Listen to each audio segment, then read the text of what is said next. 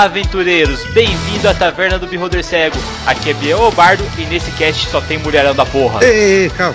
Oh, tá bom, só tem mulherão da porra. Eu sou a Aline e aqui todo mundo tá cansado. E eu sou Ana Rosa Leme e vem o mundo que eu tanco. Eu sou a Artemis, a bruxa residente.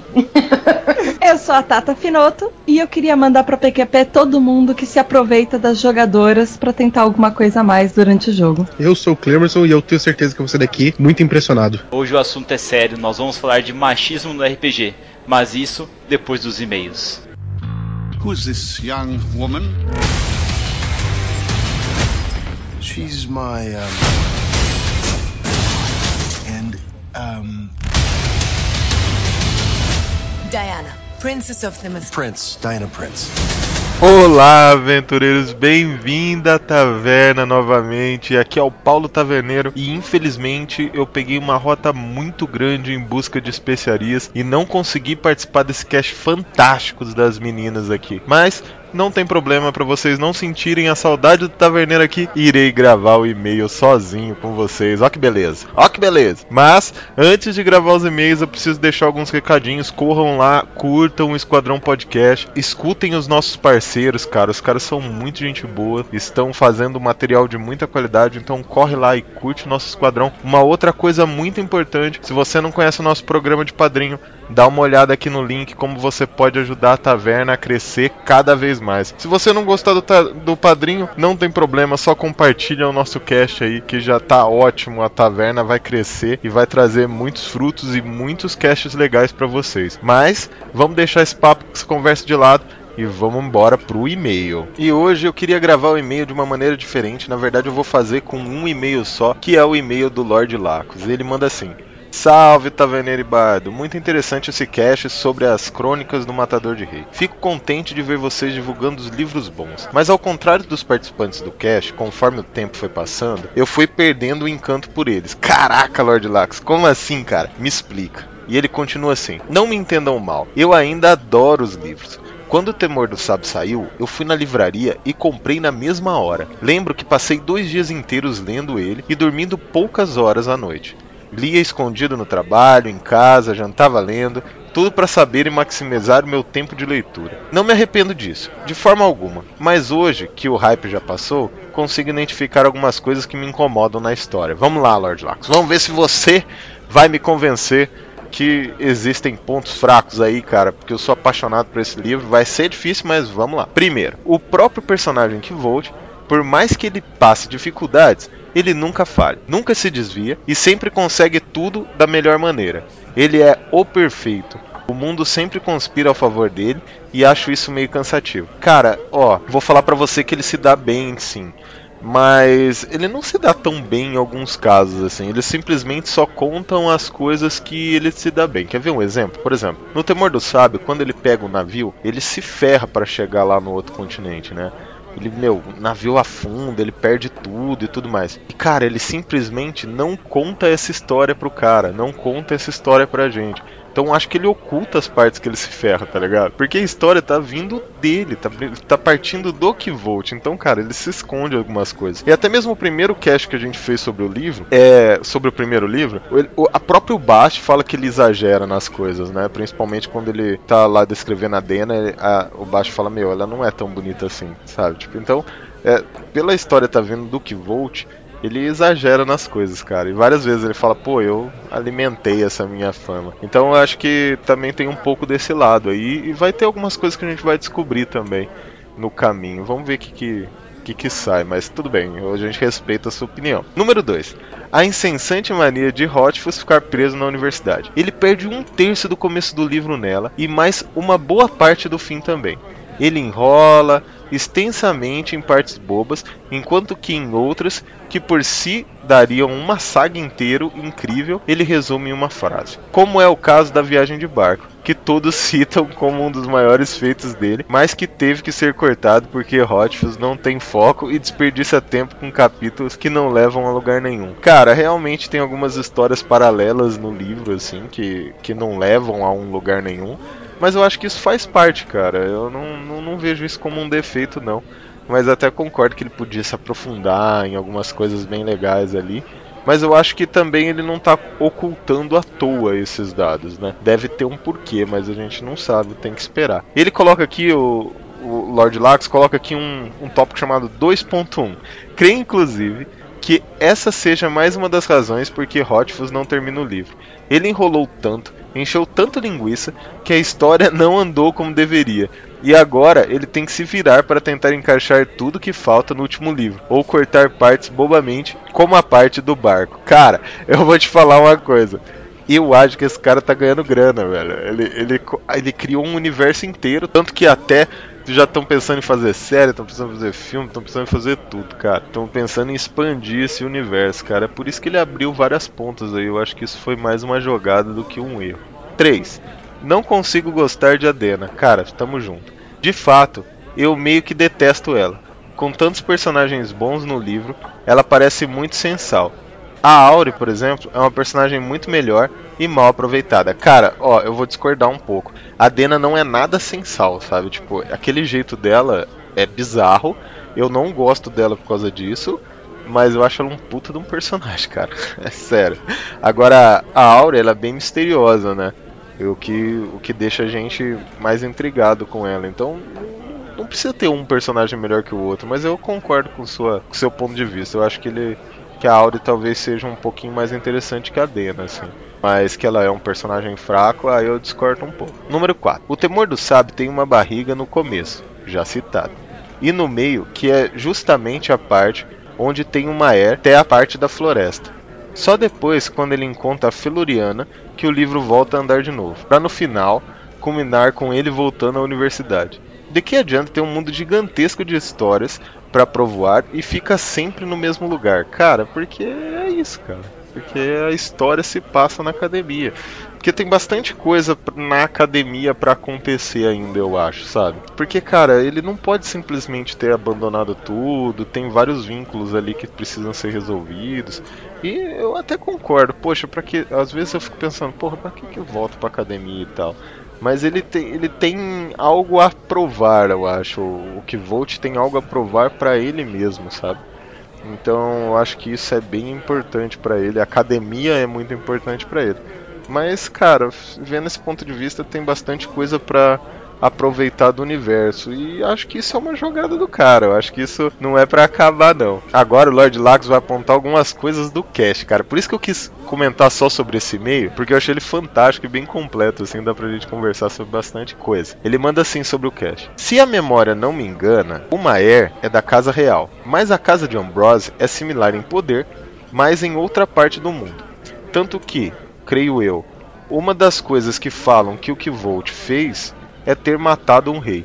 Eu acredito que o rei que ele vai matar não é um Ambrose, mas alguém, provavelmente do Chandriano, que está dominando o rei e aí Ambrose se torna rei e acaba a birrinha entre eles, que é totalmente clichê e combina bem com o livro.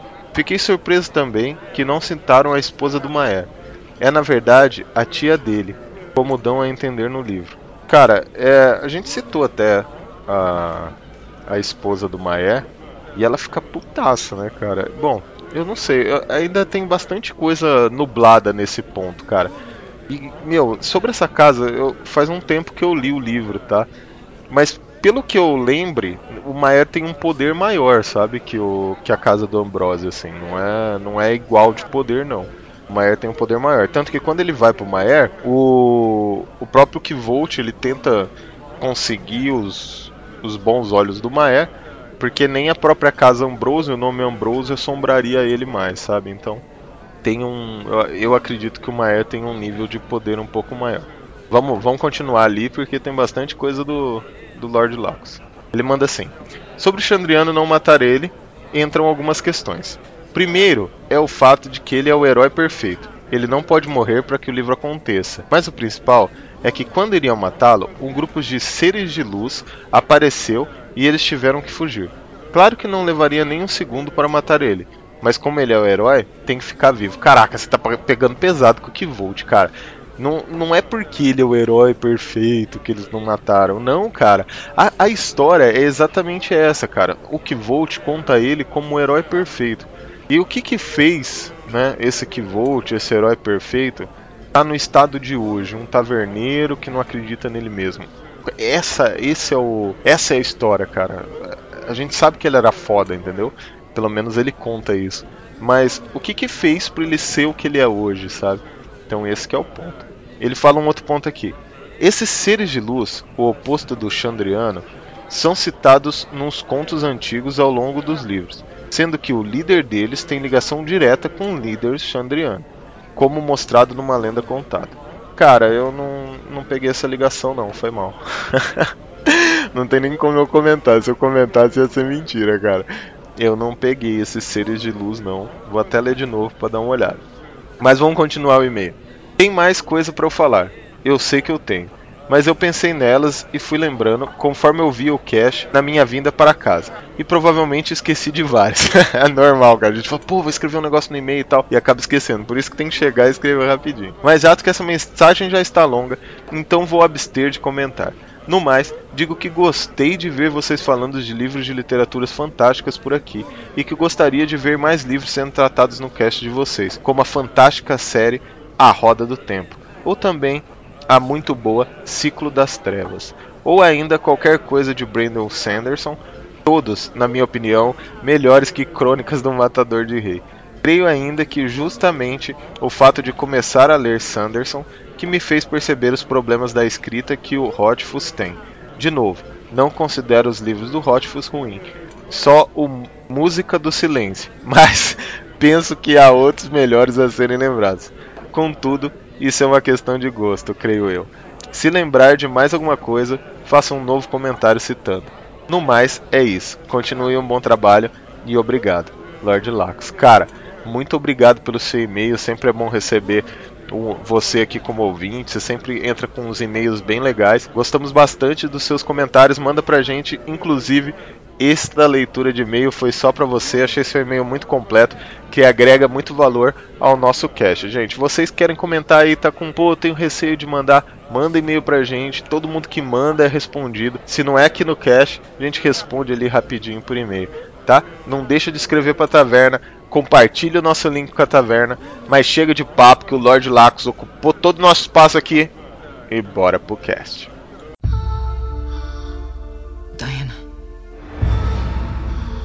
Fighting does not make you a hero. What if I promise to be careful? Just a shield then. Diana. No sharp edges. Be careful of mankind, Diana.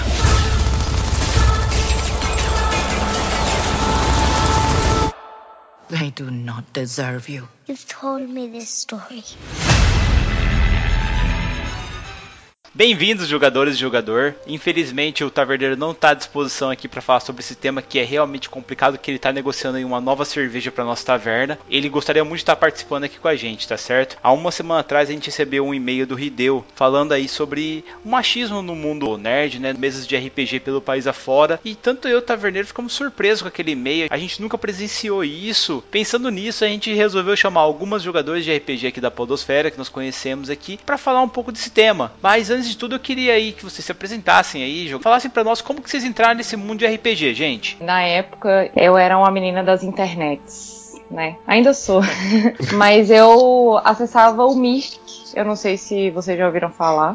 Óbvio, É, eu acessava. Eu Eu entrei na internet. Também. Eu entrei na internet quando era tudo mato. E aí eu participava de um grupo do Mirk, que foi afunilando, afunilando, afunilando, até que essas pessoas se conheceram presencialmente, né? Conforme a gente foi conversando, sai daquele ambiente da internet, né? E vai compartilhando coisas pessoais e tal, acabou que a galera falou: ah, eu gosto de RPG e tal, e eu já tinha ouvido falar, mas nunca tinha jogado. Eu, no ensino médio, era uma pessoa é, um pouco deslocada da galera, assim, e ao mesmo tempo muito popular porque eu tirava boas notas. Então, tipo, eu era aquela CDF. A minha vida era muito de internet e tal, mas é, eu era muito comunicativa, mas dentro da escola, assim, eu não tinha um grupo voltado para isso. E aí lá no Mirk eu encontrei essas pessoas. Conheci uma pessoa específica que é o Thompson, que é apelido dele no Mirk era Zoltan o Bardo. E aí eu falei, ah, pô, que massa, seu nick, o que, que ele significa? E aí ele, ah, foi uma aventura de Falkenstein que eu participei. E ela é uma aventura que significou muito para mim. E aí esse rapaz que hoje é um grande amigo. Ele me apresentou a turma dele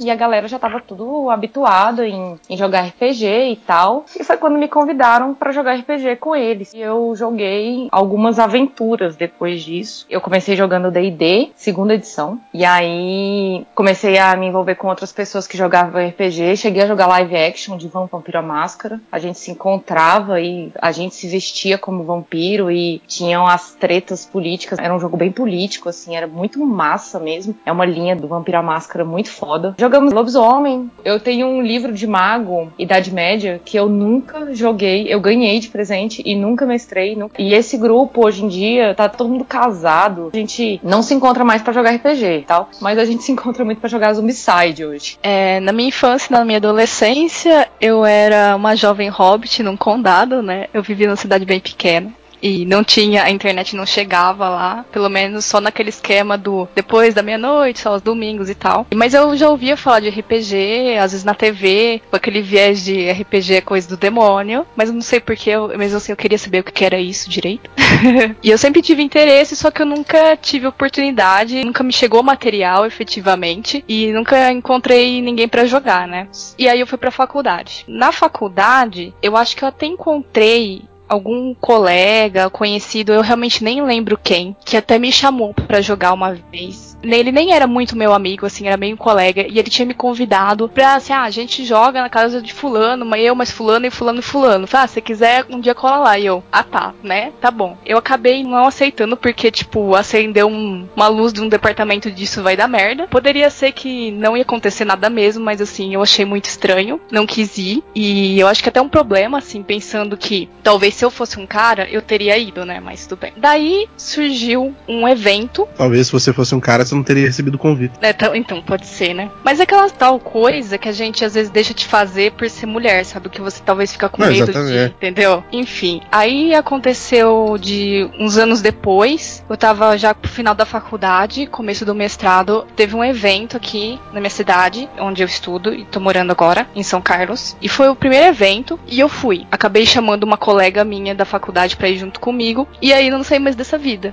Então eu tô há uns 4 ou 5 anos jogando comecei jogando 3DT, que foi o sistema que tava na mesa ali. Aí esse mestre que tava jogando pra gente 3DT acabou fazendo uma mesa que durou, sei lá, uns dois anos e meio. Às vezes a gente fazia assim uma pausa e jogava outras coisas assim. Daí depois eu também acabei jogando o D&D, né, o 3.5. Atualmente tô jogando o 5. Já conheci Dungeon World, Pathfinder. Eu fui a louca que nunca tinha mestrado, aí eu tentei começar por GURP, Cyberpunk. Só que aí quem desistiram foram os jogadores depois de fazer a ficha. E. Cara, eu detesto GURPS. Desculpa, te cortar. Sério, eu uma vez joguei GURPS e o mestre quebrou meus dentes porque eu falhei no teste de comer uma maçã. Eu nunca mais quis jogar. Quis jogar.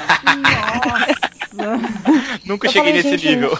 Eu falei, gente, não precisa disso sabe? Eu tava jogando com uma galera fora da minha galera. E aí eu falei, ah, olha, maçã e tal. E aí o cara joga aí o teste pra comer maçã. Eu, quê? Aí ele joga o teste pra comer maçã. Aí eu, cara, eu sou muito azarada nos dados, sabe? Ah, aí, é, claro, eu tirei um e perdi Essa quatro foi. dentes. Até parece que vocês jogaram de paladino, gente. Essa foi minha birra com GURPS. É, Já entrando um pouco no assunto, o mestre fazia isso com todo mundo ou só fez com você? Cara, eu tinha um amigo meu que ele mestrava e a gente já sabia que todo mundo ia morrer no final. Ah, entendi. E teve uma vez Olha... a galera, a galera teve uma sequência de êxitos tão grande que no final ele apelou e ele invocou dedo de Deus. Eu jogava muito, tipo, procurando pessoas para jogar, achando a esmo, entendeu? Então, isso aconteceu numa mesa que era, era raro ter mais meninas em mesa, ainda mais na época que eu jogava, né? Uh, eu acho que ainda continua assim, infelizmente. E então eu era a única menina da mesa e ninguém achou estranho. É. Mas foi minha birra com GURPS. A partir daí começou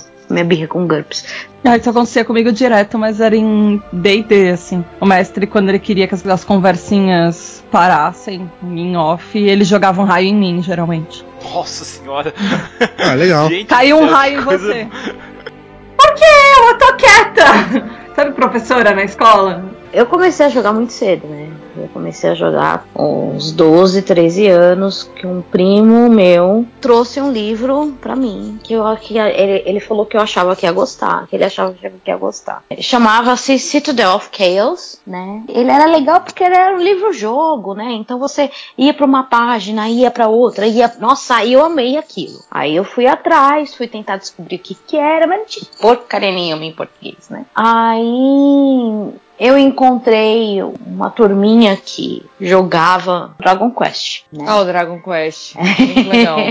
Aí Muito a legal. gente jogou um pouco de Dragon Quest. Até que um dos primos meus ganhou e odiou o jogo. E aí esse jogo acabou na minha mão, não lembro como. Pra quê? Fiz a festa. E aí foi assim, né? Sempre procurando o grupo, encontrando, não achava ninguém que jogava, tal, não sei o que lá. Fui numa feira de ciências do colégio pré-médico e conheci uma pessoa, a Ani, e ela me apresentou ao Vampire Storyteller. Ah, daí foi só história, né? Porque aí foi conhecendo pessoa, pessoa, pessoa. Daí pra frente, que começou as, as salas de bate-papo do UOL e etc e tal, eu entrava na sala de jogos RPG, conheci muita gente, inclusive meu marido. E assim, a gente jogava na sala, jogava fora da sala, aí começou a fazer grupo. Aí eu fui em encontro internacional de RPG, conheci o pessoal da Devir e foi aumentando cada vez mais as pessoas que eu conhecia e jogando e etc e tal. Eu fiz parte durante muito tempo da equipe de voluntários da Devir, ajudei a montar encontro de RPG, mestrei em encontro de RPG, fui tradutora, intérprete. Inclusive teve um live action aqui no Brasil, narrado pelo Mike Cheney, que eu fui a tradutora do Mike Cheney no live. Gente, o, o live é muito legal, né? É. Eu achava muito massa. Cara, eu vou falar que eu tinha um certo preconceito com os lives antes de conhecer eles. E, e antes de jogar também, cara.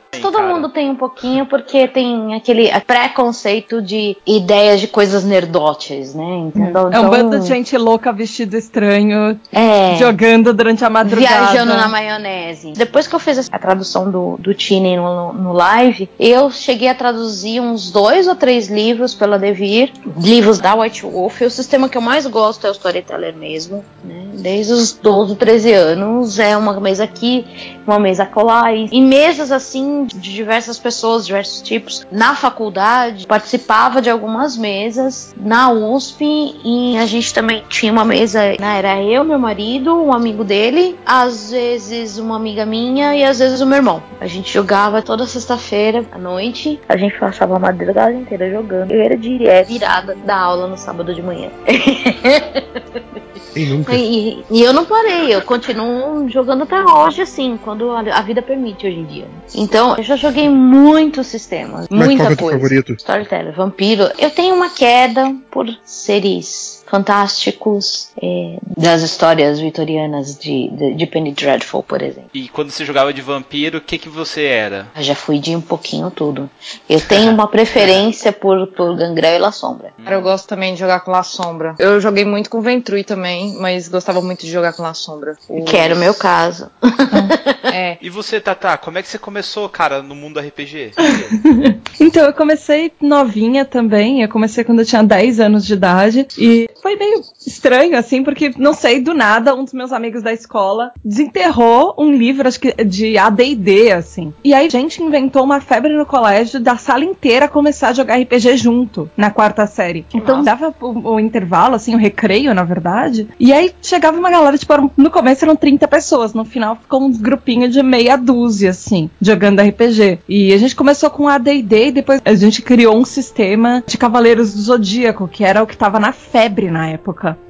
Então a gente pegava aquelas fichas que davam na herói e a gente começou a criar um sistema de Cavaleiro Zodíaco. Mas era muito ruim, porque eu sempre queria jogar com uma mulher, mas eu não podia jogar com uma mulher, porque Cavaleiro Zodíaco, as únicas pessoas que realmente tinham poder ali eram os homens. Então eu tinha que ser algum dos principais, porque senão eu não tinha a ver. Mas. Não posso não poder criar uma personagem mulher usando o sistema, É, né? todos os cavaleiros de prata, ouro, bronze, enfim, eram só homens e das Amazonas sempre tinham menos poder e tudo, enfim. E aí nunca tem o jogo de cintura da pessoa que tá fazendo a narração. É, ela- não. Geralmente é um garoto. Tá escrito na garoto- ficha aí, então é, É. assim, porque saiu na Ou está na é assim. história, e assim, não existe um jogo de cintura pra poder abarcar um personagem mulher. Quando tem uma história, eu sempre faço personagens mulher. Ponto. É, eu também. Mas nessa época a gente ficava Cavaleiro Zodíaco e outros sistemas, assim. E aí eu e alguns desses amigos mudamos de escola e nós levamos RPG pra outra escola que nós fomos. Sempre, assim, a gente passava o intervalo inteiro jogando e tudo. Aí teve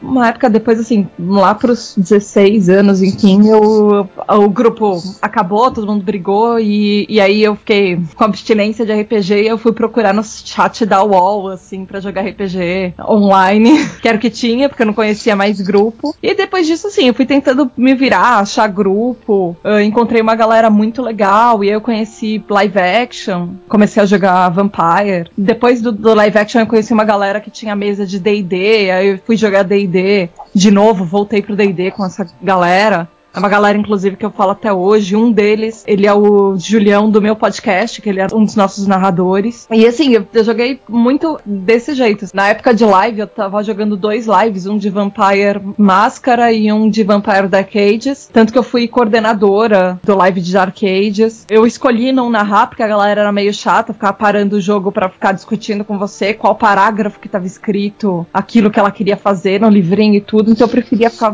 fazendo a parte da coordenação mesmo, organizar os jogadores, organizar local e o jogo, enfim, aquela parte de bastidores, relações públicas, essas coisas. Eu sempre tentei jogar muito e descobria novos jogos, descobria novos grupos e tal. Eu nunca tive muito, ah, eu vou só jogar com esse tipo de personagem. Eu gosto muito de descobrir o que eu posso fazer. Então eu descobri vários outros grupos. Joguei Dragonlancer, joguei Werewolf, Wraith, Nossa, o Wraith é muito legal. Nossa, Changeling Animal. Mei- Perfeito. Changeling é perfeito.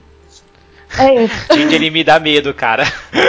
Change tem as coisas que são muito mundo real, cara, que dá pra colocar ali, que você é uma fada que tá te atendendo, é um troll que tá ali, cara. Sou professor do jardim de infância, era um troll, você sabe disso, não adianta esconder. É, meu, Changeling é perfeito. Nossa. Não, Nossa, o sistema velho. que mais me deu medo foi ter jogado Call of Cthulhu, velho. Que Não, o mestre, Nossa, ele arrasou. Call of Cthulhu. arrasou. Call Foi- of Cthulhu é depende É. muito do narrador, sério. Ele foi- O sistema é muito bom, mas depende muito do narrador de te deixar borrando nas calças ou não, né? Cara, mas a galera ficou borrando nas calças mesmo e, e ainda acabou a aventura muito, muito tarde, sabe?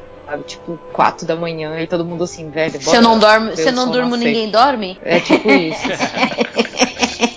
Nossa, quando eu tava jogando Cthulhu, acabou a luz no meio do eu tava num sítio no meio do nada, sem energia, tava com a luz da lale- lareira ainda, e uma puta de uma tempestade fora, com galho batendo na janela. Nossa, foi. Por que vocês fazem isso com vocês mesmos? Por que não jogam um D&D básico com um beholder cego ali, Não, eu, gente? Não eu- é, eu tava no é meu mais simples. sítio e só acabou a luz, porque lá sempre acabava a luz. E aí a galera resolveu que, sei lá, ah, Cthulhu era uma boa ideia. Sei lá. bora lá, bora jogar Cthulhu, né? Já que já tá Não, eu acho que em mesa, natural. em mesa nunca aconteceu, e nem em live nunca aconteceu essas coisas sobrenaturais jogando, né? As coisas sobrenaturais foram acontecer depois, quando eu comecei a andar com o pessoal da bruxaria. hein? Pra mim, a coisa mais sobrenatural que já aconteceu foi uma aventura de D&D que os, os kobolds saíam da Terra eh, infinitamente, assim. Tirando essa também, né? É, pra mim a mais sobrenatural foi um paladino que jogava com a gente que tirou dois uns seguidos e matou o próprio dragão. Não, eu, eu, Meu, eu- esse negócio de você butar, velho. Tem cada história que, se você sempre for contar das butadas, é, é engraçadíssimo. Do narrador. Mas também. hoje não vamos ouvir história engraçada, né, gente? É, eu- e falando da pauta, eu pedi licença à Nina Hobbit aí, que é uma pessoa que eu admiro muito, acompanho muito nas redes sociais aí, pra falar um pouquinho de um tópico que ela escreveu no Garotas Geeks, machismo na mesa de RPG. Então eu chamei vocês aqui com todo o garbo e elegância pra falar um pouquinho desse tema, gente. Por favor, peguem seus martelos, picaretas, machados afiados e feitiços e vamos atacar esse tema, gente. É, a gente precisa realmente atacar esse tema, sabe? Hoje, talvez seja um dos momentos mais legais pra falar desse tema. Óbvio que não é um tema divertido nem nada pra falar, porque hoje a gente tá vendo dentro da cultura nerd uma mudança muito grande em relação a tudo que tem acontecido em Hollywood. Antigamente a gente tinha muita muito cineasta, muito cara importante que qualquer tipo de acusação de assédio entrava por debaixo do tapete e ficava nessa, entendeu? E hoje não. Hoje a gente tá sentindo que Hollywood, por exemplo, tá tomando como sério qualquer tipo de acusação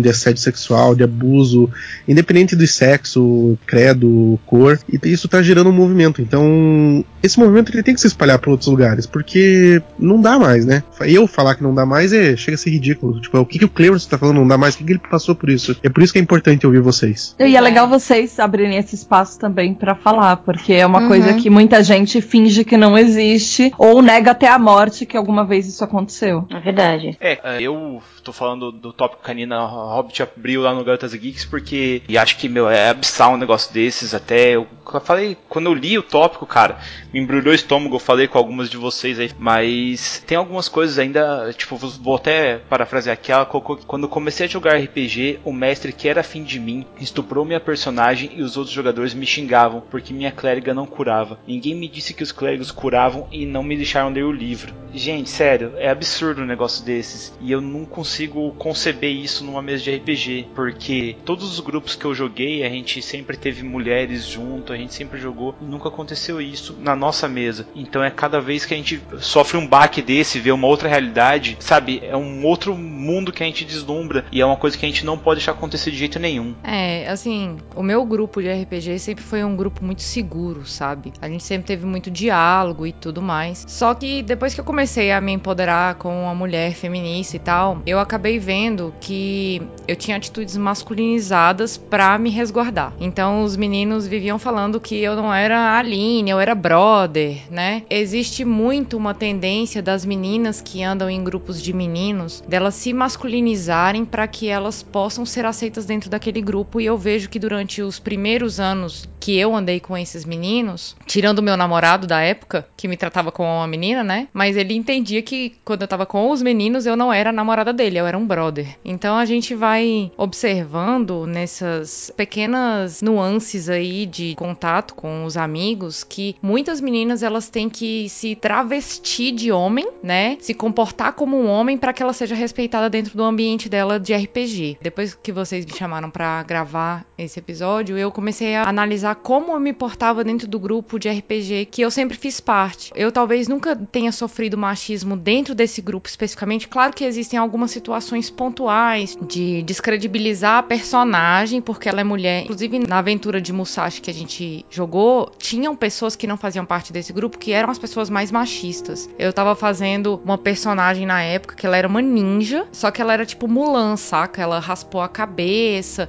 então ela era andrógena e tal. E só ela e o mestre sabiam que ela era uma mulher. Então, durante toda a aventura, que durou um ano, essa aventura mais ou menos, só no final que dois personagens descobriram que ela era mulher. Então você para pra pensar. Ela era uma mulher, mas ela não podia agir como uma mulher dentro da aventura, por causa da história. Eu talvez não tenha encarado naquela época como machismo, mas foi machismo. Né, porque eu tive que fazer uma personagem mulher que parecia homem, mas claro que existia o intuito do mestre de inserir essa personagem nesse contexto lá na. E ele perguntou se eu seria capaz de fazer. Eu era a única menina que tava fazendo um personagem mulher. A outra menina tava fazendo um personagem homem. Nessa situação eu senti o machismo, sim, mas não teve alguma situação dentro desse contexto que tenha passado por situações que a Nina Hobbit colocou lá, que são pesadas, e inclusive já ouvi de outras meninas histórias parecidas de personagens que foram estupradas ou descredibilizadas, mesmo sendo personagens fodas, sabe? E mesmo sendo conduzidas por mulheres que sabem jogar, que têm capacidade de levar o jogo bem, sabe? De ter uma boa interpretação. Em contrapartida, quando eu saía desse grupo e eu fui jogar o live action, a minha personagem era uma personagem foda também. Na época ela era uma La Sombra, era um jogo político bem foda e tal. E eu via que eu era muito descredibilizada dentro do jogo por ser mulher, inclusive pelo mestre. Eu até ia fazer um comentário aqui. Live action é. Ter a desculpa de fazer coisas estúpidas, entendeu? Aham. É, e tem muita gente que isso. começa com o Malcaviano também. Assim, a primeira vez que vai entrar num live é aquele padrãozinho de começar com o Malcaviano piromaníaco. É, Ah. umas paradas assim, sabe? Das situações que eu sofri de abuso lá dentro. Teve personagem que passou a mão na minha bunda, que me colocou na parede, sabe? E eram todos malcavianos. Então eu talvez. É aquilo que eu te falei.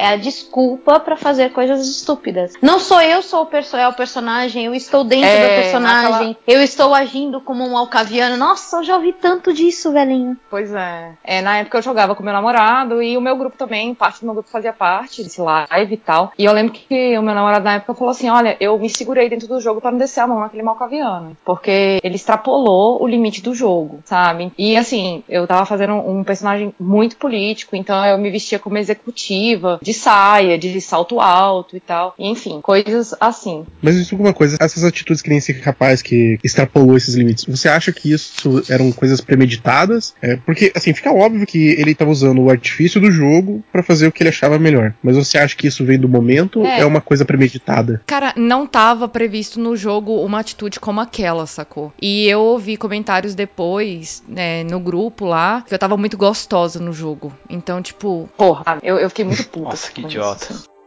E uma outra situação que eu passei aí foi como mestre. Não, foi muito idiota. E esse cara também, ele nem era do nosso grupo, sabe? Ele era de um outro grupo. Porque, tipo, esse live action foi feito por quatro grupos de RPG daqui de Brasília que se conhecem, assim. Porque a galera acaba se conhecendo, velho. Não tem jeito. Aí a galera falou, bora fazer um live. A galera, bora. Aí a galera falou, ó, tem a minha casa, o, o salão de festas do meu condomínio que dá pra gente fazer. Eu participei de três ou quatro que foram em lugares completamente diferentes, com é, atmosferas diferentes e contextos diferentes, né? Que nem todas as pessoas foram convidadas para todos eles, porque tinham narrativas diferentes nesses ambientes, né? E aí a galera conversava entre si por e-mail e tal. Então, assim, eu ouvi isso depois de um comentário desse. E a última, assim, que eu gostaria de comentar foi uma vez que eu tava mestrando num evento que rolou lá no Pátio Brasil, que é um shopping. É um evento promovido por editoras e pela Livraria Cultura, eu acho. E aí eh, formaram as mesas. Né? E aí a nossa galera chegou assim, e aí, quem quer mestrar, quem quer mestrar, quem quer mestrar? E os meus amigos que todos jogam falaram: olha, a gente não vai mestrar, ninguém vai mestrar aqui. Aí eu falei, porra, eu vou mestrar. E eu já tinha mestrado uma aventura pra eles, eles tinham falado que tinham gostado da aventura. E aí eu falei, olha, eu vou mestrar desde que seja AD&D. E aí a galera falou, que? Não, é, já tá ultrapassado isso aí. Eu falei, velho, se quiserem que eu mestre, eu vou mestrar AD&D. Quem quiser jogar AD&D, eu vou mestrar AD&D. E eu tenho três livros de AD&D que eu peguei e tirei cópia na época, porque não tava achando mais pra comprar e tal. E aí eu tirei cópia, aí eu encadernei em capa vermelha e tal. Eu pintei o livro dos monstros todinho de lápis de cor. Eu fiz a pintura do livro porque ele era todo em preto e branco, né? E aí ficou bem bonito assim e tal. E aí eu usava esse sistema pra mestrar. Inclusive eu criei um mundo próprio, depois mestrei uma aventura. Foi quando eu consegui colocar minha irmã dentro do RPG, porque ela só jogava RPG, jogos online e tal, e ela falava também que sofria muito é, machismo com isso. Aí eu falei, vem jogar um RPG de tabuleiro, de mesa, de tema, de dados, pra você ver como é e tal. E ela super topou. Mas aí, voltando à história lá. Quando eu olhei no evento, tinham mais ou menos umas 20 mesas. Aí tinha.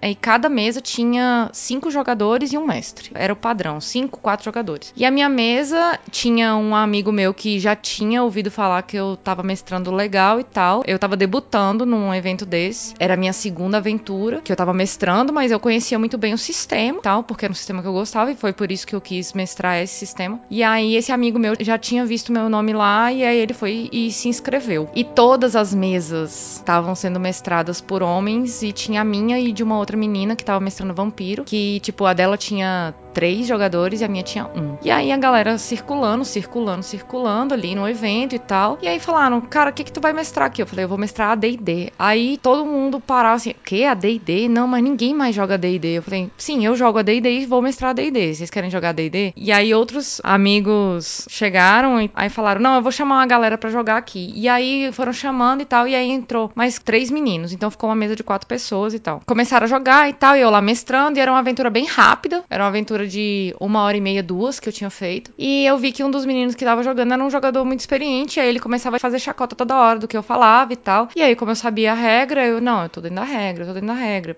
E aí, tipo, conversando e tal. Teve uma hora que eu fiquei muito puta com ele. Falei, gente, quando vocês entrarem nessa dungeon, vocês prestem bastante atenção onde vocês pisam, onde vocês encostam e tudo. Tinha uma escada. Aí eu falei, todo mundo joga. Eu sempre gostei de pedir pra jogar localizar e jogar sorte. Aí galera jogava dois dados e tal. E a primeira pessoa falhou miseravelmente. E aí ele pisou e aí foram três lanças em cima dele.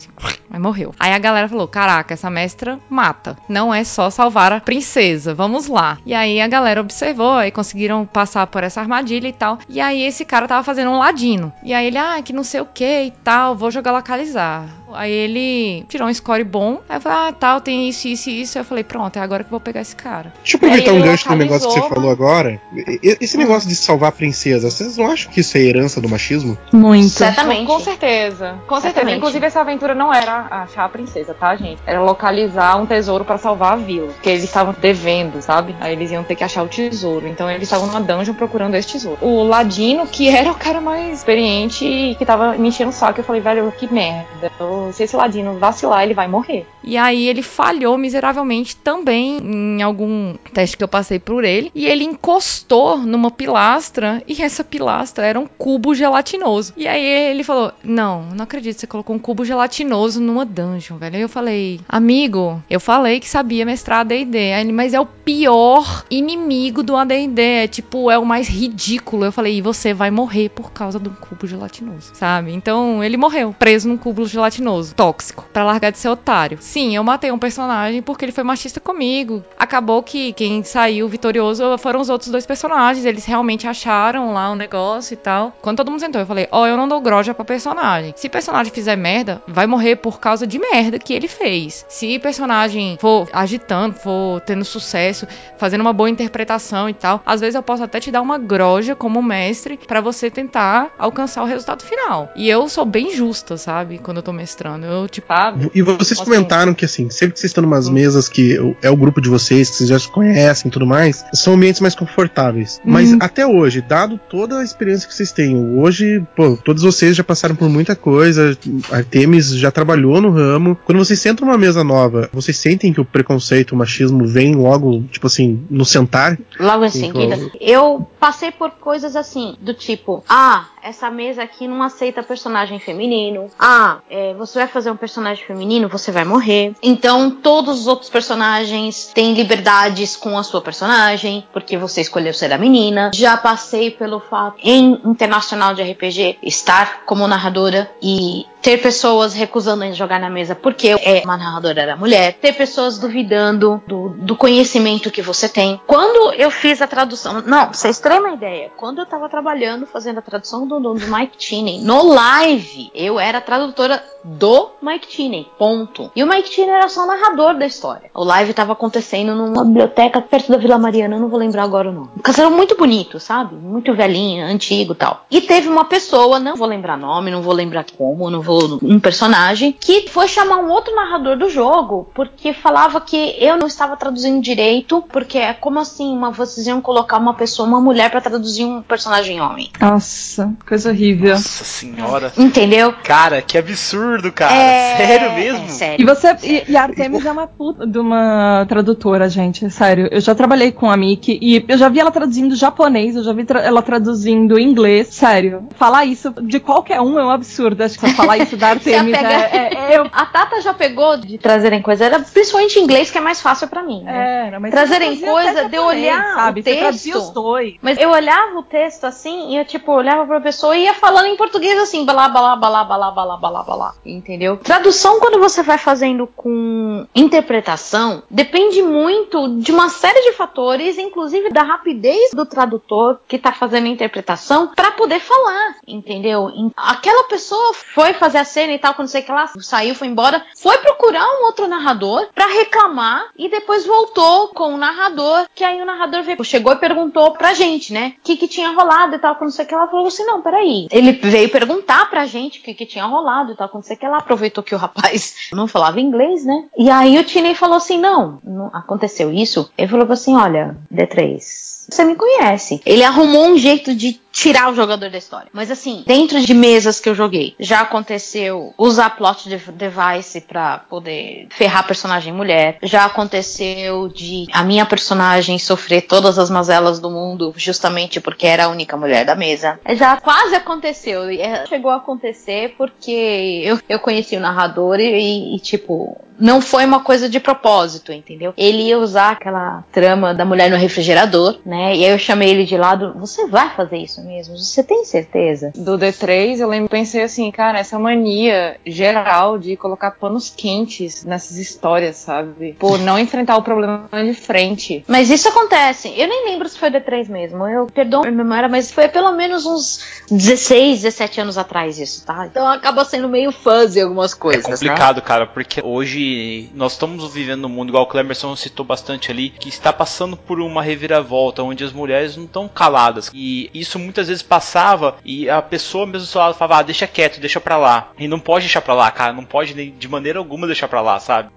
Elas estão exigindo uma postura diferente, sabe? Principalmente agora na internet, que a gente vê que a gente tem menos barreiras, né? Tipo, a gente não tem grupos grandes nos silenciando, nos calando, o uso do poder masculino para evitar que a gente alcance esses espaços de fala. A internet, ela não tem muito disso, então a gente acaba exigindo uma postura. E aí as mulheres, elas vão se ajudando também, né? É, e também tem grupos de mulheres RPGistas na internet. Então, assim, são mulheres que estão procurando, às vezes, grupos pra jogar, ou mulheres que já têm grupos. E às vezes elas falam: Ah, eu tô querendo jogar com uma galera que me convidaram. Vocês, alguém tem uma referência de alguém legal pra jogar? Alguém, um grupo que não tem machismo? Ou ah, as mulheres se juntam pra jogar entre elas pra evitar esse tipo de atitude. Isso tem alguns grupos na internet assim, justamente pra evitar comportamentos machistas e passar por coisas ruins que a gente não precisa passar, sabe? Eu posso destacar com esse negócio de tipo, raramente usava um, plot device machista e deixava personagens pra baixo, justamente pelo fato de serem mulheres, etc e tal, que é o grupo que eu, aquele grupo que jogava eu, meu marido, o amigo da gente, meu irmão caçula e às vezes uma amiga minha ou não, e o grupo que eu jogava na, na USP, entendeu? Mas esses dois grupos em particular eu nunca sofri nenhuma, nenhuma dessas outras coisinhas chatas que eu já tinha passado em outros grupos. Eu sofri umas coisas bem chatas, assim. Era o primeiro grupo que eu joguei. Era assim, primeiro que eu não tinha noção, porque ninguém tinha noção, tava todo mundo começando. A gente tinha 10 anos de idade, mas era o meu grupo fixo. E o, o mestre era assim, meu namoradinho de infância da época, que era aquele que jogava raio em cima de mim. Ele achava que, era a única menina do grupo, ele resolvia me usar como bode expiatório pra mostrar pros outros. Era assim, namoradinho de infância, aquela que você pega na mão e você fala, ai, tô namorando. Mas eu passei por várias situações que só depois eu fui descobrir que isso era machismo. E só depois eu descobri que isso não se fazia.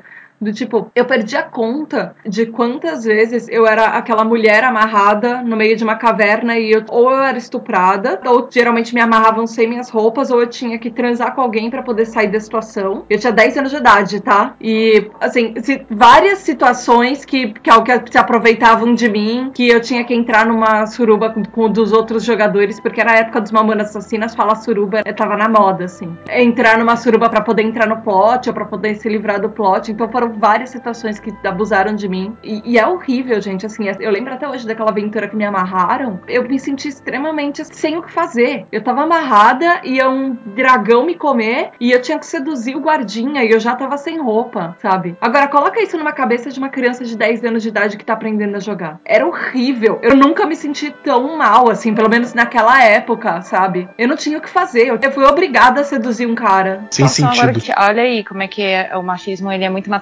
né? Eu tava mestrando uma aventura de medieval e aí era sistema D20 e tal. A única mu- mulher do grupo, eu induzi o grupo a convencê-la a usar o artifício dela de ser mulher. Olha só que merda. Eu acabei de me lembrar que eu já fiz isso. Olha só como o machismo é naturalizado, né? E ela era Cara, uma é que tá na personagem nossa cultura há muito tempo, né? Não, Não, tem como e ela era uma sair personagem- de uma pra outra. Pois é, ela tava sendo interpretada pela minha irmã. Era uma festa, assim, sabe, da realeza e tal. E ela foi justamente porque ela era mulher e aí ela conseguiria passar pelos guardas de uma forma mais fácil e tal, né? Só que o que aconteceu? Aconteceu uma treta na festa e aí ela pisou no próprio vestido, sabe? É, na hora de fazer uma coisa que ela fazia sempre lá. E aí no final ela saiu da, da festa meio sem roupa, assim, sabe? Como se isso acontecesse na verdade, né? Tipo, pisou no vestido, o vestido sai inteiro. Não, ela pisou no É. vestido e aí ela ficou tão puta que ela tirou a adaga que ela, que ela tava por, por baixo do vestido e ela rasgou o vestido e saiu tipo de ceroulas, entendeu?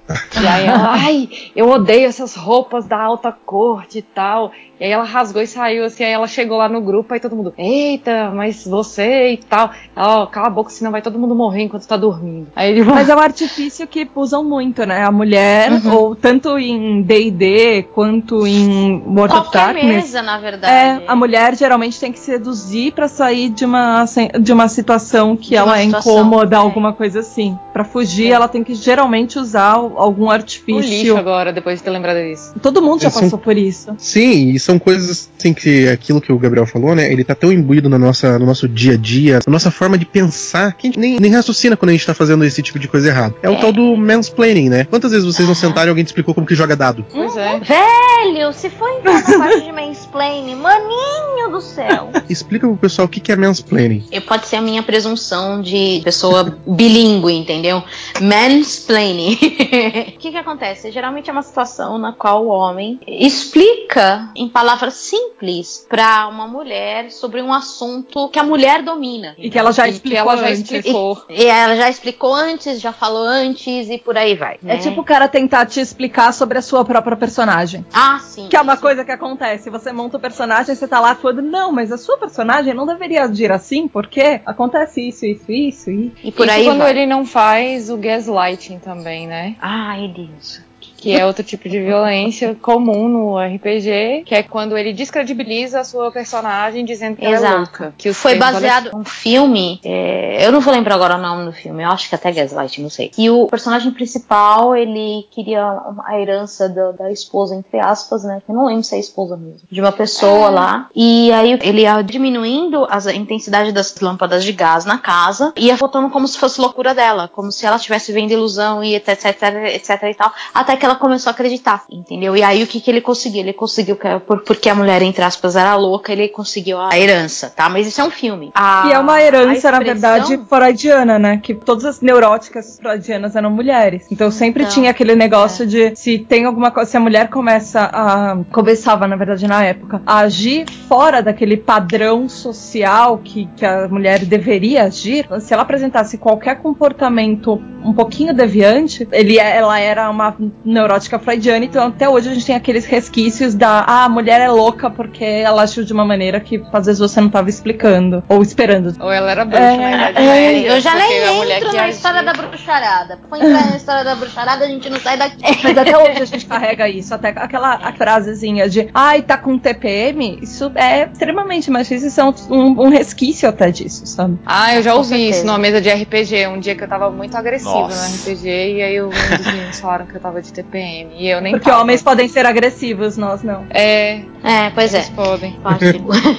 Acabei de pensar que todo anão vive de TPM, então, cara. Pois minhas é, vezes, não é né? verdade? Cara, o anão tinha que ter na ficha dele TPM 99% das vezes. Ele vê um orc, ele entra em TPM, cara, é incrível. É, é um berserk, é um berserk Então, Senhor dos. Anéis tá TPM 24 horas ao dia quando tá perto de orc. É, é a tecla SAP do Berserker Mod, assim, sabe?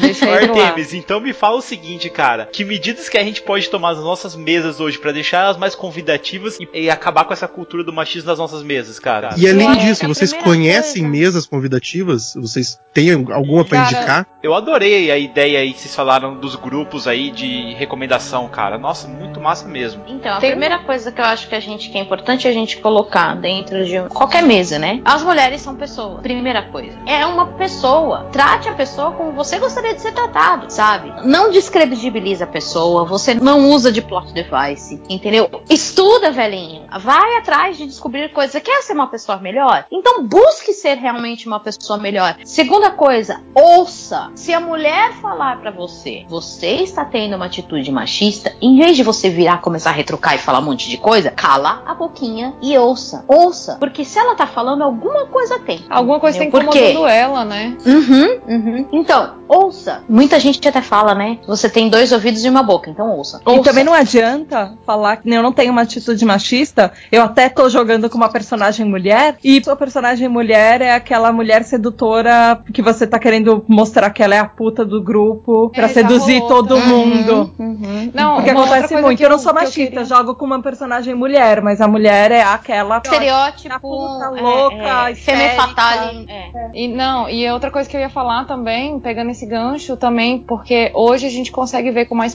frequência pessoas trans, né? Meninas Uhum. e meninos trans. Então, do mesmo jeito que as mulheres são pessoas, é, meninas trans e meninos trans também são pessoas e eles também jogam RPG. Sabe? Também tem direito É. de jogar numa mesa tanto quanto qualquer um. São pessoas. Um lance super, hiper, ultra, mega importante que a gente acaba esquecendo é uma coisa chamada respeito. Respeito e É. consentimento, sabe? E tipo, maninho, se você tiver essa ideia de respeito geral, primeiro de tudo, funciona uma série de outras coisas, caem por terra, sabe? Se você escuta do seu colega, pô, essa ação não foi legal, vamos rever, você aquece essa- esse colega. Mas não dá esse mesmo ouvido pra sua colega que falou: olha, você teve uma atitude que não foi legal, velhinho, bora melhorar. Uma coisa que eu costumo fazer, que assim, é meio que o resumo de tudo isso, só que é mais assim, no papel, com as mesas que eu, eu né? Porque depois da fatídica mesa de GURPS eu consegui misturar outras coisas. É... é, eu faço assim, então eu tenho o meu grupo mais fixo, e esse é o tal negócio. Também eu não vou em todos os grupos, né? Assim, aleatórios, né? Também eu procuro só grupos, às vezes só de mulheres que eu tô ali, ou grupos de amigos meus ali que eu sei, que eu confio muito. Mas, independente de qual grupo você esteja, que assim, uma coisa que funciona pra mim, não só nesse ponto assim de evitar é, posturas assim machistas ou racistas, homofóbicas que seja, mas também assim para evitar tretas no geral, eu faço um contrato social com os meus players. Então assim, na primeira aventura, antes de, de jogar, a gente senta e vai conversar tudo o que vai acontecer. Então, ah, como que eu tô pensando que vai ser o cenário, se vai ser high fantasy, low fantasy, talvez se vai ter algum assunto, uma temática que pode ser problemática, assim, sei lá, um cenário com muita violência, que Ou possa que pode ser, trigger pra alguma coisa. Exato, que pode ser algum gatilho. Então a gente já conversa pra ver se todo mundo tá ok com aquilo. E aí eu faço um contrato. E assim, eu faço um contrato assim, né? Só um documento no Word, né? Chama contrato, mas é documento no Word. Pra depois, pra no futuro, a gente saber ali, porque memória é aquela merda, né? Esquece fácil. Mas... piora com o tempo. É, exato. Pois é. E além dessa questão das temáticas, a gente tem o que a gente chama de primeira diretriz, que é totalmente baseado em Star Trek, assim, a primeira diretriz, que é a diversão. Então, assim, o RPG não serve pra você ferrar o personagem do coleguinha, por muitas Uhum. vezes que tem a gente Por mais se que você divirta com vontade. isso, né? É, serve pra diversão, e a diversão de todo mundo. Ele é, sim, um jogo cooperativo, né? Que esse é o plano. Se alguém não está se divertindo na mesa, nós estamos jogando isso errado. Então, né, o grupo tem que sentar, conversar. Olha, onde deu a merda, né? O que que aconteceu? Isso tem funcionado, assim, né? Até porque, né, somos adultos, né? Dá pra conversar. E a gente vê também que o grupo que a gente começou a jogar, falando assim em grupos que já estão juntos há tantos anos, né? As pessoas amadurecem. Eu particularmente vejo isso no meu grupo. Hoje mais meninas fazem parte do meu grupo que inicialmente foi constituído como original, né? Então hoje tá meio que meio a meio. As namoradas e amigas foram juntando no grupo, então elas jogam também quando são convidados, quando os meninos têm tempo e tal. E a gente vê que a postura do grupo vai mudando, sabe? A gente vai falando ali off-game, né? Dessas situações que a gente vai passando e a galera vai se, se sensibilizando mesmo e vai mudando o ponto de vista, vai mudando o ponto, o modo de agir e tal. E a gente vê que isso acaba refletindo no jogo quando a gente tá dentro desses grupos, né? É, quanto mais diversificado o grupo que você tiver, é até mais legais as, Mais as é legal, é aventuras. verdade. É, um, É, o meu assim- último grupo, ele- nós éramos duas mulheres, um narrador que ele era hétero e dois amigos nossos que eles são gays. Sempre tinha umas coisas muito legais. Às vezes os meninos faziam personagens femininas que eram bem mais femininas do que eu, por exemplo, que eu era o tanque de guerra. E sempre dá umas coisas muito legais e algumas ideias bem diferentes, assim. Abra seu grupo. Não, não deixe É. ele, ele fechadinho só pros mesmos caras. Convide pessoas, sabe? Convide mulheres, convide pessoas LGBT, convide outros tipos de pessoas que você não tá acostumado às vezes a lidar no seu dia a dia, porque são pessoas e elas sempre vão ter muita coisa para acrescentar, não só no seu grupo de RPG, mas na sua vida. Abra o seu círculo de amizades para pessoas que às vezes você pode estar fechado e ter algum preconceito. É, e até pra abrir pra novos jogadores, igual o meu grupo deu essa oportunidade das amigas e namoradas que foram surgindo e, e vão convidando e explicando como é que joga, como é que é a situação, que essas pessoas elas vão acrescentando coisas bacanas também, sabe? Porque também rola aquele preconceito assim de, ai, aqui só joga jogador experiente, sabe? Ah, É, a uhum. gente vê que existe uma dificuldade de, de jogadores mais antigos de Aceitar ensinar pra quem tá jogadores começando novos, é agora. verdade. É, Assim, meu, é uma coisa que eu me divirto tanto, é uma coisa tão legal que me trouxe tanta coisa. Como não colocar isso pra uma pessoa nova, sabe? Ah, sim. Então, Então- é, é tudo isso que as meninas falaram, de abrir sua mesa, de tal, que não sei o que lá, e ter muito, muito, muito respeito. Tira da sua cabeça que a sua namorada não vai entender aquilo que você tá brincando, Ou que ela não vai que você gostar, jogando. né? Ou que ela não vai gostar. Experimenta Tipo, você tá- mostrar de uma é. forma que seja legal. Não experimentar mostrar, assim, só pra dizer que mostrou, mas fazer uma coisa que não seja legal pra ela. É, Eu- não eu- convide aquela mina que você tá afim pra jogar com a desculpa de que você vai dar em cima dela no jogo, por favor. Porque não tem Com uma coisa certeza. nada a ver com a outra. Não tem uma coisa nada a Lembra ver. do respeito e consentimento, velhinho? É por aí. A não ser quando você tá numa mesa que você percebe que você tá atraído pra uma outra pessoa da mesa, que vocês dois começam, os personagens começam a dar Gente, não façam isso na mesa. Convida isso pro aconteceu. encontro, que uma coisa a dois. Não, mas, mas eu, não, não, mas não, eu mas isso tenho. aconteceu, aconteceu não, não, em algumas mesas com meu marido, a gente jogou antes da gente começar a namorar. A gente não tinha sacado que tinha se apaixonado e começou a usar os personagens, entendeu? É, não, mas é Não. diferente quando uma pessoa quer dar em cima da outra e tipo, a pessoa, a, a- a menina convidada fica, ai meu Deus, eu não sei como eu vou. Às vezes é a primeira mesa dela e ela tá tentando se É, livrar do com cara certeza. pegajoso que convidou e tá querendo dar em cima dela no jogo e fora do jogo e ela não conhece ninguém. Ela nunca mais vai voltar pra sua mesa Pô, se ela mas- se sentir mas- desconfortável. É, não deixa ninguém em saia justa, né, gente? Pelo amor de Deus. Tem que ter diversidade e tem que ter respeito. O meu grupo de RPG, que eu faço parte hoje e tal, tem um rapaz que eu namorei oito anos, né? E nós somos amigos hoje, inclusive. Mas eu lembro que na época que nós namorávamos, rolou uma história assim, tipo, é, teve uma mesa que a gente tava meio brigado assim. E aí o mestre, no meio da mesa, parou assim, falou: gente, não dá mais pra jogar hoje, porque esses dois aqui, eles estão com algum problema, então vocês vão resolver fora da minha mesa. Porque, tipo, tava infernal o jogo, sabe? Ah, não, já passei por isso Cara, é também. complicado. Já passei por isso também. Sim. Nossa, Comigo aconteceu uma coisa que foi muito, assim, sem noção total. Uma das primeiras vezes que eu fui jogar com um grupo antigo meu, e o cara que me convidou, convidou uma outra menina também. E a menina ficava me atacando o tempo inteiro. Só depois eu descobri que ele tava ficando com as duas. E Cara, ela que sabia pau, que ele tava ficando comigo também, e eu não sabia que ele tava ficando com ela. E a menina ficava me atacando o tempo inteiro. E foi a primeira vez que a gente se conheceu. Ele teve a ideia genial de convidar as duas pra Nossa, jogar na cara mesma foi muito mesa. cara de pau. Acho que a, a palavra aí é cafajeste, né, gente? Com Sim, certeza. concordo. Agora, deixa eu fazer uma questão clara. Esse lance das personagens eh, se envolverem, ou ter a cantada e tal, como você... No meu caso, no caso do meu marido, foi assim, os dois panacas, né, tanto eu quanto ele, a gente não tinha se tocado que a gente tava gostando um do outro. E os personagens foram válvula de escape, na verdade, né? Nossa, Mas é. até aí, era uma mesa que tinha eu, ele, mais uma outra pessoa. Às vezes rolava uma sessão, que o resto do pessoal não via, jogava só eu e ele. Então, era meio Ai, diferente, tô fazendo né? um coraçãozinho aqui. Não, Mas, Não, mas cara, aí é uma coisa é- natural, é- né? é Uma coisa que fica interessante porque né? os dois estão confortáveis, né? O problema é quando Sim, fica uma situação é, desconfortável dos lados e a outra pessoa não percebe. E, cara, é sempre por parte do homem, né? Lembra que eu falei do respeito e consentimento? Exatamente isso. Os dois estavam na brincadeira. Os dois estavam olha- curtindo, entendeu? E assim. Olha só a- a diferença, né? Do meu marido. Qu- Quando ele me conheceu, eu apresentei pra ele o grupo de RPG. Eu eu falei assim: quer jogar? Aí ele falou: eu nunca joguei. Assim, olha lá, vamos fazer uma prova. Que a pessoa é a pessoa para mim, né? Hoje ele adora jogar RPG. Existe também você trazer do lado contrário. Olha aí que legal. Tipo, uma Uhum. menina que jogava RPG.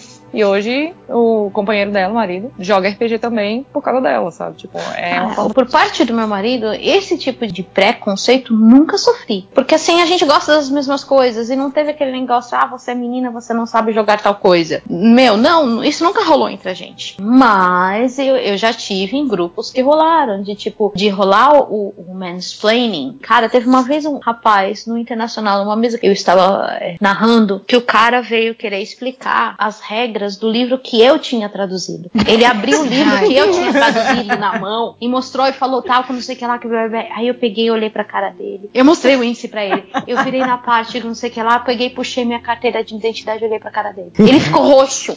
O rapaz ficou roxo. Pediu desculpa, tal, que não sei o que lá, e aí ele sumiu. Eu não sei onde ele foi parar. Provavelmente ele virou avestruz, colocou a cabeça debaixo da terra.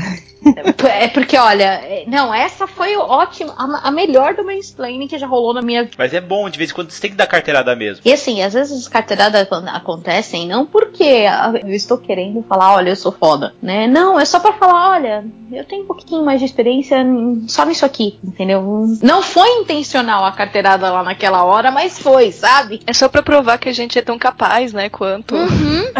É. É, gente, agora eu gostaria de encerrar aqui com vocês aqui, deixando o canal pra vocês fazerem seu próprio jabá. Até você, Clemerson, que não é mulher, mas pode falar do Bloco 1 também, tá, cara? Bem, quem falou aqui foi a Aline Hack, eu sou do Ares Podcast. É um podcast que visa trazer os olhares do mundo sobre as mulheres, desconstruí-los e atribuir novos olhares do modo que as mulheres gostariam de ser vistas. A gente fala muito sobre tudo porque a mulher está em diversos lugares, está em diversas situações e inclusive no RPG. Eu estou muito feliz de ter sido convidada para participar da taverna. Gosto muito de RPG. Estou muito feliz de ter encontrado um ambiente seguro para falar sobre RPG e sobre mulheres e ter visto dentro do meu grupo seguro de podcasters, das meninas podcasters, que temos aqui grandes expoentes que falam sobre RPG também, muito bem. Parabéns, meninas. Eu vou aproveitar esse espaço aqui, já que o Gabriel já me falou que esse episódio aqui sai num período de novembro ainda, para chamar vocês para conhecerem a campanha 16 dias de ativismo para o fim da violência contra a mulher. É uma campanha internacional que ela existe desde 1991. Ela começa dia 25 de novembro, mas nós do Olhares Podcasts criamos a hashtag Ativismo na Web. Vai ser uma ação dentro dessa campanha para trazer visibilidade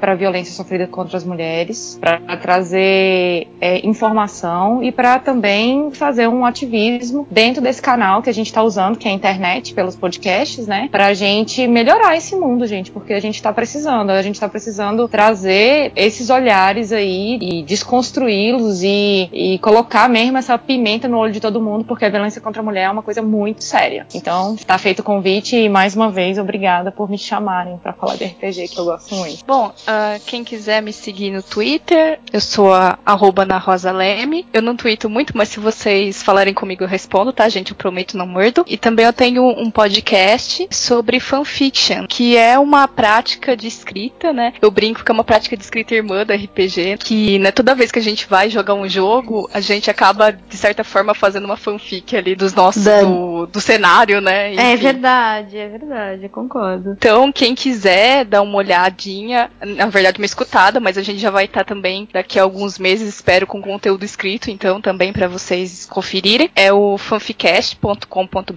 Lá a gente tem podcast que fala sobre o mundo das fanfics no gerais, né, costumes do, do pessoal que escreve fanfic, mas a gente também tem dicas de escrita, então quem não é fic writer, mas também ali ou é mestre ou enfim escreve de algum modo, pode aproveitar. E também a gente tem ali, né, cultura de fã, cultura pop que a gente fala também. Você também pode encontrar o Fanficast no Facebook, que é fanficast.br, no Twitter, só arroba fanficast. E também eu faço parte da organização de um grupo de RPG aqui de São Carlos, que é a Guilda do RPG São Carlos, que é um grupo que surgiu esse ano. A gente vai pro sexto encontro, a gente faz encontros mensais para juntar a galera daqui da cidade e jogar, né, para não perder o costume. Então, não sei se vai dar tempo, mas dia 25 de novembro agora tem o próximo encontro. E assim, eu, a gente é uma organização mista, né? Tem mulheres e homens, meio a meio ali, mas a gente sempre é, é preocupado com questão de trazer a diversidade e proporcionar um ambiente seguro. Tanto é que a gente tem ali um documento de conduta social também, que a gente se preocupa muito, né, em como vocês vão se sentir lá dentro. Então é só quem se interessar aparecer e se divertir. Pô, beleza, cara. Quando eu for pra São Carlos, eu vou passar pra visitar vocês sim. Fiquem tranquilos aí, viu?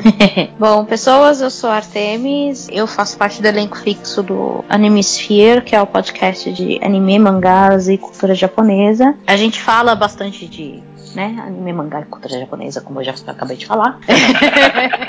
Não, É, uma das minhas paixões, né? Eu, eu gosto de uma, uma série de coisas. Vocês podem me encontrar também no Twitter, né? Arroba ArtemisW. Eu não sou muito presente no Twitter, né? Eu acabo esquecendo que ele existe de vez em quando, né? Mas eu, é como, como a Ana falou, eu sempre respondo, pelo menos tento responder. Bom, gente, eu sou a Tata Finoto, lá do podcast De Porquê pra PQP ou mais conhecido como PQPcast. E vocês podem ir para lá para ouvir os plot twists da vida real. Já falamos um pouco sobre RPG, nós falamos um pouco sobre filmes e cultura e seriados, mas sempre com algum plot twist, tipo alguma parte de psicologia, alguma coisa sobre direito. A gente sempre tem alguns especialistas por lá convidados. Nós já fizemos episódios, por exemplo, sobre por que, que as princesas Disney foram influenciadas por ondas do feminismo e por exemplo, sobre feminicídio. Tem alguns temas mais sérios, alguns temas mais divertidos. E também RPG também, de vez em quando a gente fala alguma coisa por lá. Eu também tenho um canal no YouTube chamado Clube Secreto, com a Ana Matos, que também faz o PQPcast comigo. E vocês podem ir no Twitter, no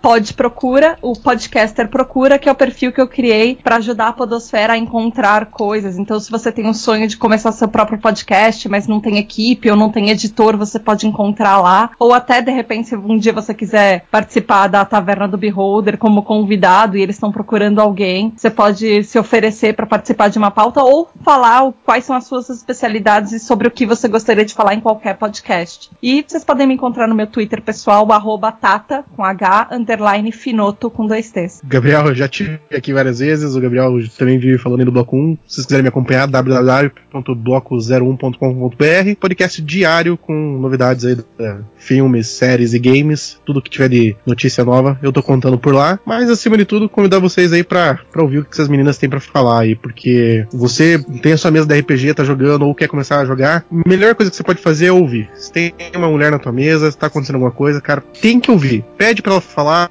e você, é mulher que tá jogando, tá se sentindo mal, fala. Que às vezes as pessoas concordam com você, querem te ajudar, só que se você não falar, elas não têm coragem de falar por você. Então fale, porque isso aí tem que mudar. Não dá mais para ficar desse jeito, né, meninas? Isso aí. É. Muito. é isso aí, gente. Mais uma vez, muito obrigado pela presença de todas. Ai, a gente que agradece. Ah, não, imagina. É uma das coisas que você pode fazer, fazer, assim, você viu uma coisa que não é legal acontecendo, em vez de jogar a poeirinha embaixo do tapete, levanta e fala, entendeu? O melhor aliado que a gente tem é aquele que não deixa o seu colega fazer tudo o que a gente acabou de falar agora. Não tem nenhuma menina na mesa, mas você vê o seu colega fazendo coisas que você saca que não são legais, seja a voz para parar isso naquele momento, entendeu? E não só nas mesas de RPG, mas na vida real também. Uhum, uhum, uhum. Você não, não deixa ser mulher para lutar contra o machismo. Gente, mais uma vez, muito obrigado pela presença de todos vocês. Nós ficamos por aqui, tô fechando taverna. Falou, tchau, tchau. Valeu. Tchau, tchau. É, tchau, tchau.